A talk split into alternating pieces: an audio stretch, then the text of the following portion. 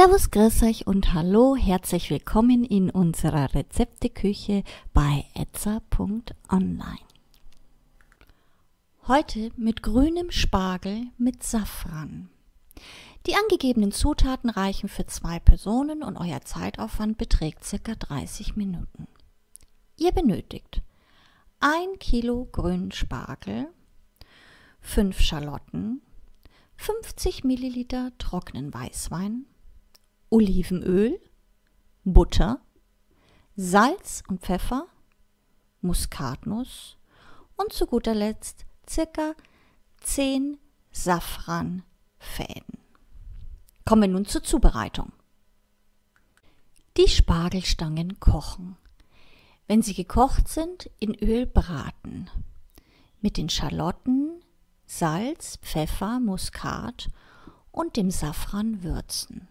Dann alles mit dem Weißwein ablöschen. Dazu kannst du am besten junge Kartoffeln und Schinken reichen. Fertig. Für Anregungen und Fragen stehen wir euch gerne unter idee.etza.online zur Verfügung, wünschen euch nun viel Spaß bei der Zubereitung und guten Appetit. Euer etza.online Team.